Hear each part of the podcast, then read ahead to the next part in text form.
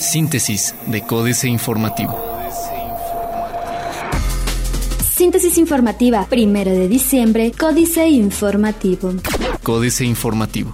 Autoridades estatales de Querétaro entregan obra Conexión Río. Después de nueve meses y medio de labores, fue entregada la obra Conexión Río, en donde se pasó de 8 a 12 carriles en el Boulevard Bernardo Quintana para mejorar la movilidad en la zona. Esta obra, cuyo monto de ejecución fue de 243 millones de pesos, incluye los seis carriles del paso elevado que conforman los cuerpos centrales de la vialidad, así como el paso inferior en el cruce con la Avenida Universidad, además de la rehabilitación del Parque Calesa, en el que se destinaron 4 millones de pesos, incluidos en el presupuesto total de la obra. Planean Senado y Gobierno Estatal crear patronato para administrar el Teatro de la República. El presidente del Senado de la República, Pablo Escudero, señaló que en próximos días se volverá a reunir con el gobernador Francisco Domínguez, así como con los expertos en el cuidado y mantenimiento de sitios históricos, para detallar puntos sobre la administración del inmueble, además de que podría formarse un patronato para el cuidado del recinto y su mantenimiento. En cuanto al gasto, el senador señaló, nos han dicho que si esto no afecta las finanzas ante la situación en cuestión de los presupuestos, pero es también un esfuerzo para regresar a los mexicanos este recinto. Invertirá CM 340 millones de pesos en nuevas unidades de transporte público, dice Luis Bernardo Nava. Será en el primer trimestre del 2017 cuando la empresa Transporte Metropolitano de Querétaro adquirirá 120 nuevas unidades para dar servicio en los ejes troncales que se construyen para la modernización que impulsa el gobierno estatal, así lo dio a conocer el coordinador del proyecto de modernización, Luis Bernardo Nava Guerrero. Precisó que el monto de la inversión es de 340 millones de pesos que tendrá que realizar la concesionaria y que el fideicomiso del gobierno del estado sería la garantía para el pago, además de que también en el próximo año se termina la vigencia de muchas de las unidades que ya sobrepasan los 10 años de servicio. Legisladores piden dialogar sobre seguridad con Marcos Aguilar. Con el objetivo de mantener un diálogo abierto con el alcalde de Querétaro, Marcos Aguilar Vega, se presentó en oficialía de partes en la oficina del presidente de la Comisión de Seguridad Pública y Protección Civil de la 58 legislatura un punto de acuerdo para solicitar la presencia del alcalde y dialogar al respecto de la estrategia de seguridad. En rueda de prensa, María Alemán Muñoz Castillo, diputada local, aseveró que el objetivo es que a través de esta reunión se terminen los pretextos para no dar resultados y revisar las opciones posibles para fortalecer la seguridad ante la inquietud generalizada de la sociedad por el incremento en los delitos que se han presentado en los últimos años. Diario de Querétaro. Teatro de la República ya es del Senado. Polis encubiertos vigilarán sin uniforme en los camiones. Municipio revocará licencias a hoteleros morosos. Al encabezar la segunda reunión informativa con hoteleros, el presidente municipal de Querétaro, Marcos Aguilar Vega, informó que este año se logró la recaudación de más de 10.5 millones de pesos por concepto del impuesto al hospedaje. En este marco, se informó que de acuerdo a la ley de ingresos para el municipio de Querétaro para el 2017, a quienes no se encuentren al corriente en el pago de este impuesto, se les podrá revocar o suspender la licencia de funcionamiento. Marcos dispuesto a una revisión de sus finanzas. Plaza de Armas. Les quedó grande la yegua, dice Fecopse. Ciudad de los Niños será realidad.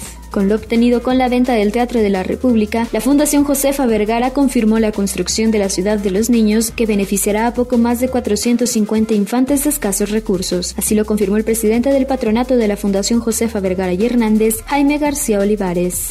El corregidor. Presenta ejecutivo proyecto de presupuesto por 31 mil millones de pesos. Atracan a Erlinda en centro comercial. Tras mencionar que el problema de inseguridad no se resolverá con más policías y castigo, sino con la prevención, la diputada local de Morena, Erlinda Vázquez Munguía, confirmó que este martes fue víctima de robo en un centro comercial ubicado en Centro Sur, en donde la despojaron de 80 mil pesos. Indicó que parte de esos 80 mil pesos eran para 17 becas escolares que otorga. Pablo González no es amenaza. Recupera CDEA hasta 15 invernaderos de foricultores en el organal. Noticias. Crece 8% membresía de Canaco. Aumentos del 15 al 10% en predial. El municipio de El Marqués propuso, al presentar su planteamiento de tablas de valores para el próximo año, un incremento del 6 al 10% al impuesto predial. En tanto, Pedro Escobedo, 8%. El resto de los municipios aumentarán del 5 al 6% en promedio y San Juan del Río, Corregidora, Peñamiller, San Joaquín y Tolimán no incrementan este impuesto. La Universidad Anáhuac, segunda con más programas acreditados por Ceneval. Reforma prevén aumente 4.5% salario mínimo. La Comisión de Salarios Mínimos CONASAMI espera resolver este jueves el incremento al salario mínimo para 2017, el cual será de alrededor de 4.5%. Fuentes cercanas a las negociaciones advirtieron que el acuerdo al interior de la comisión es que se anuncie este ajuste, que va ligado a la inflación, y posteriormente se evaluaría un segundo aumento si así lo permiten las condiciones económicas del país. Queda a deber Enrique Peña Nieto en finanzas públicas. A cuatro años del inicio de la administración de Enrique Peña Nieto, el gobierno federal mantiene una deuda pendiente e importante con la ciudadanía para controlar su gasto, reducir la deuda y fortalecer las finanzas públicas. Especialistas coincidieron en que a pesar de los avances en áreas de transparencia financiera, el gobierno sigue sin gastar bien y se nota. Rechazan gaseros transporte libre. La propuesta de que cualquier persona con un autotanque venda gas LP sin contar con una planta de distribución es rechazada por el sector. Con el fin de incentivar la competencia, la Comisión Reguladora de Energía publicó este anteproyecto para otorgar permisos a autotanques en la Comisión Federal de Mejora Regulatoria, el cual sigue en discusión. Actualmente, para obtener los permisos de distribución de gas LP, el organismo marca que se requiere este tipo de infraestructura para el llenado de los autotanques y cilindros, explicó Luis Landeros, presidente de la Asociación de Distribuidores de Gas LP. Rechaza abogado entrega de Duarte. Javier Duarte no se va a entregar a las autoridades como lo hizo Guillermo Padres porque no existen las condiciones ni la autonomía de las autoridades para garantizarle un juicio justo, dijo Alejandro Jaimes, abogado de hasta ayer gobernador de Veracruz. Adicionalmente, aseguró que la PGR carece de pruebas contra su cliente y que las que se conocen son laxas. La jornada. México, beneficiado por recorte de producción de la OPEP, dice MIR. Recortó OPEP producción en 1.2 millones de barriles diarios. La Organización de Países Exportadores de Petróleo recortó su producción de crudo en 1.2 millones de barriles diarios, indicó el grupo, tras negociaciones que provocaron gran volatilidad de precios. Se trata del primer recorte que aplica desde 2008. Los mercados saludaron la decisión con alzas de casi 10% tras casi dos años de sobreoferta y bajos precios. El referencial estadounidense West Texas Intermediate ganó 4.21 dólares y llegó a 49.44 dólares por barril. En Londres, el referente global, el Brent del Mar del Norte, subió 4.09 dólares a 50.47. Se endeudó el país 1.443 millones de pesos diarios, según reportes de Hacienda. Si Estados Unidos sale del Tratado de Libre Comercio de América del Norte, lo peor que pasaría es que se graben con 4% exportaciones de México. Si Estados Unidos decide retirarse del Tratado de Libre Comercio de América del Norte, lo peor que le puede pasar a México es que le impongan un arancel de 4% a sus exportaciones, porque eso es lo que tiene comprometido para terceros países ante la Organización Mundial de Comercio, y el presidente electo Donald Trump no puede aplicar uno del 35%. Aseveró Fernando Ruiz Guarte, director del Consejo Empresarial Mexicano de Comercio Exterior COMCE. Incluso precisó que el arancel para la industria automotriz solo es de 2.5%, por lo que consideró que no se afectarán las exportaciones de este sector hacia el vecino país. Excelsior. El peso tiene una leve recuperación. El acuerdo de la Organización de Países Exportadores de Petróleo para reducir la producción de crudo impulsó de manera importante al peso mexicano este miércoles, el cual se apreció 0.58% al colocarse en 20.50 por dólar. A pesar de la recuperación de ayer, la moneda nacional no pudo revertir las fuertes pérdidas de semanas anteriores, por lo que concluyó noviembre con una depreciación de 6.71% en el interbancario del Banco de México. Daño ambiental cuesta 5% del Producto Interno Bruto, el doble del crecimiento económico. Si hay confianza para la inversión, reiteran en Hacienda. Alza de hasta 9% en tarifas de autopistas, sigue descuento hacia Acapulco. Caminos y Puentes dio a conocer que desde ayer incrementó las tarifas de los diferentes tramos de las autopistas que administra. El organismo de la Secretaría de Comunicaciones y Transportes publicó en su sitio de internet los ajustes al peaje caseta por caseta. De acuerdo con funcionarios de Capufe, el incremento fue entre 8 y 9% en promedio. Internacional. Sector de minería e hidrocarburos de Perú suma 20 meses de expansión consecutiva.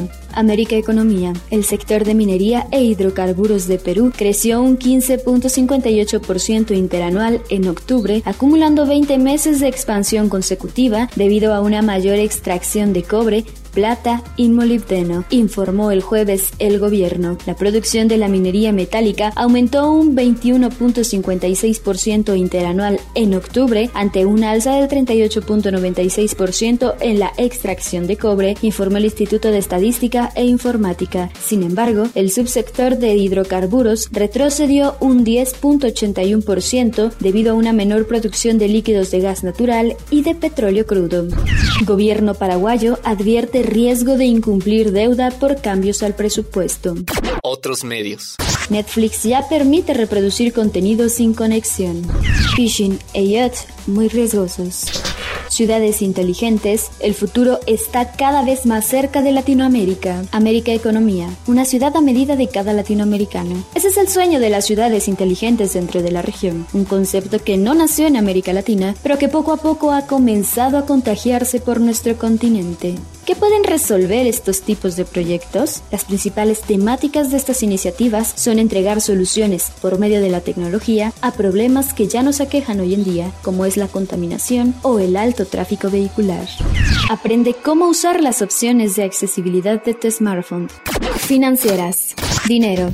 Sube el petróleo, también aumentará la gasolina. Enrique Galván Ochoa. Una buena noticia. Los países productores del petróleo agrupados en la OPEP acordaron en Viena el primer recorte a la producción desde el año 2008. Es de 1.2 millones de barriles diarios. La producción mundial estimada para este año será de 96 millones. El ajuste no es espectacular, pero aún así el precio se disparó inmediatamente. El de Pemex se ubicó en 40.94. El acuerdo tendría que ser digno de celebrarse. Sin embargo, hay una mala noticia. Repercutirá negativamente en el bolsillo de los automovilistas mexicanos, ya que el próximo mes será liberado el precio de la gasolina y costará más con un petróleo más caro. Algunos analistas prevén que la Magna alcanzará hasta 15.30 y 16.50 la Premium. México S.A. Economía inercial, Carlos Fernández Vega. Repetitivo hasta el fastidio, el discurso de la Secretaría de Hacienda, el de Mid y su séquito, que es el mismo de Videgaray, con un agregado femenino, una vez más se confronta con la realidad y esta, como siempre, resulta no solo cruel, sino ganadora, con todo y que Trump apenas aceita la escopeta. Hasta la coronilla están los mexicanos de escuchar a los apanicados genios de Hacienda repetir aquello de los fundamentos macroeconómicos sólidos la deuda relativamente baja, las robustas reservas internacionales complementadas por la línea de crédito del Fondo Monetario Internacional, el paquete económico responsable y tantas otras muletillas que no convencen a nadie comenzando por la realidad.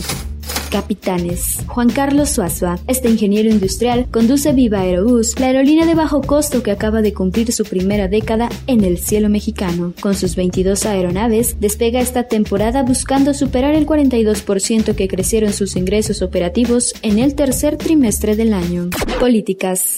Bienios de Enrique Peña Nieto, Jaque Mate, Sergio Sarmiento. Hoy se cumplen cuatro años del gobierno de Enrique Peña Nieto. Ha sido un periodo dividido de manera muy clara en dos. El primer bienio fue el tiempo del Pacto por México, de las reformas estructurales, de los comentarios y reportajes de alabanza en los medios internacionales. Del momento de México, el segundo bienio ha sido el de los problemas, del movimiento de Ayotzinapa y los señalamientos por la Casa Blanca, de la economía que testarudamente se negaba a alcanzar el crecimiento del 6% ofrecido en la campaña, del desplome de la popularidad del presidente, incluso de la elección de Donald Trump.